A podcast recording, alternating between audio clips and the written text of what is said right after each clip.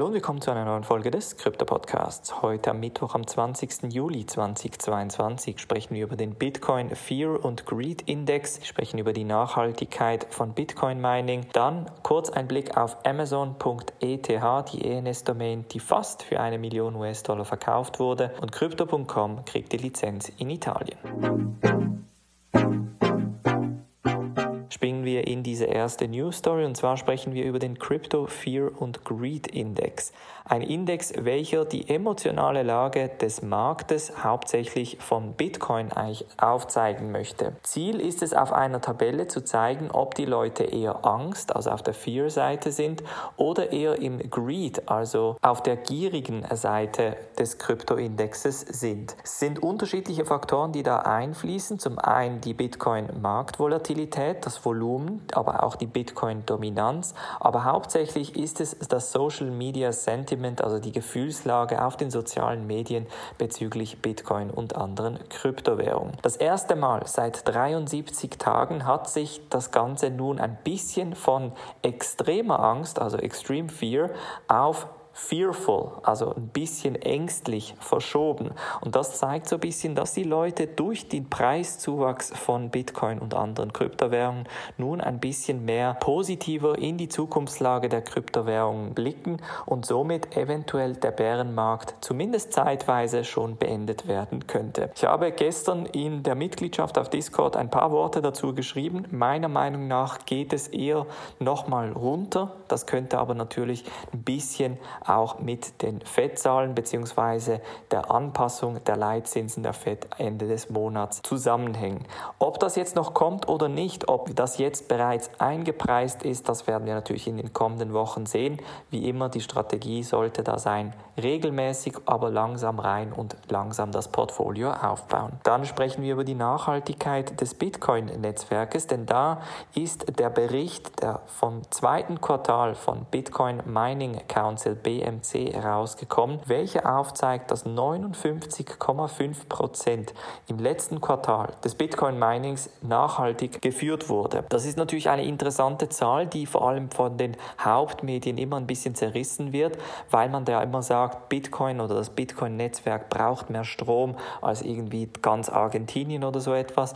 Aber man schaut sich da eben die Stromquellen entsprechend nicht immer genauer an. Bevor China das Bitcoin-Verbot auferhängt hat, waren es sogar mehr wie 70 Prozent. Das heißt, zwischen 70 und 75 Prozent der Bitcoins wurden nachhaltig produziert. Interessant ist auch, dass die Energieeffizienz etwa um 46 Prozent gestiegen ist, denn die Hashrate ist etwa um 137 Prozent Jahr über Jahr gestiegen, aber der Stromverbrauch nur um 63 Prozent. Und das zeigt uns ein bisschen, dass das Netzwerk auch effizienter wird und wie gesagt idealer auch nachhaltiger wird. Es gibt da unterschiedliche Theorien, dass das Bitcoin Mining grundsätzlich auch gut ist für den Strommarkt, weil es eben Ineffizienzen im Strommarkt ausbügelt und da, wo Strom unnötig produziert wird oder halt ins Leere fließt, entsprechend Bitcoin Mining eingesetzt werden kann. Dann springen wir zu ENS Domains, denn ENS steht ja für Ethereum Name Service und hat eigentlich zum Ziel,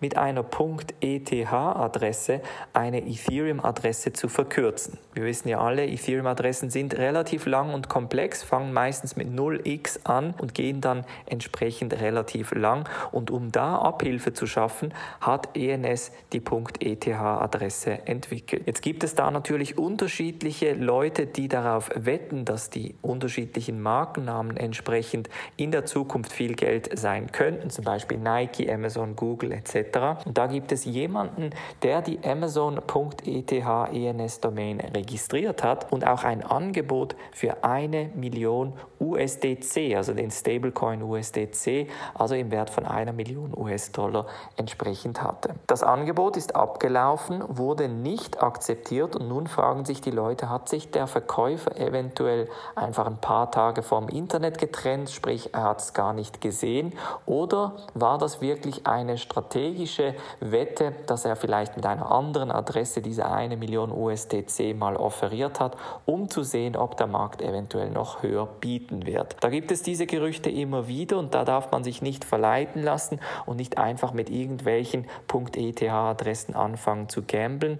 In den letzten Wochen haben wir auch im NFT Campus, aber auch auf Discord in der Mitgliedschaft darüber gesprochen, dass dreistellige .eth-Adressen in unterschiedlichen Sprachen, also nicht nur in Englisch, sondern auch Arabisch oder Chinesisch sehr, sehr hoch verkauft wurden und dass das ein sehr profitables Geschäft war.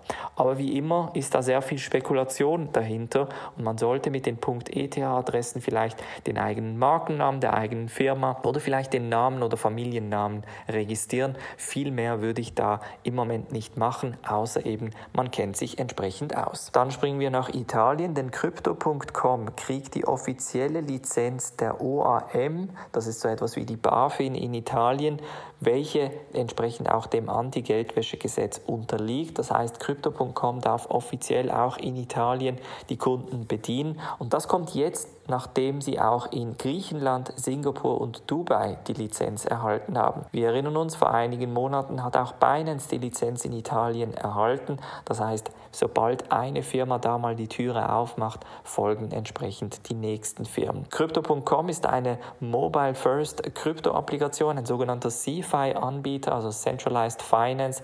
Und da haben wir in den letzten Tagen ja auch ein bisschen dramatische Stories von einem Anbieter wie zum Beispiel Celsius gehört. Das heißt, auch da da gilt, da muss man ein bisschen aufpassen. Not your keys, not your coins. Wer auf Dienste wie Crypto.com entsprechend Geld einzahlt, muss sich dem einfach bewusst sein, dass das Geld dann beim Dienst ist und nicht mehr einem selber gehört. Ansonsten ist Crypto.com relativ gut durch die Krise marschiert. Und jetzt geht es natürlich weiter mit den entsprechenden Lizenzen in den unterschiedlichen Ländern. Das war's von der heutigen Folge. Wir hören uns morgen wieder. Macht's gut und bis dann.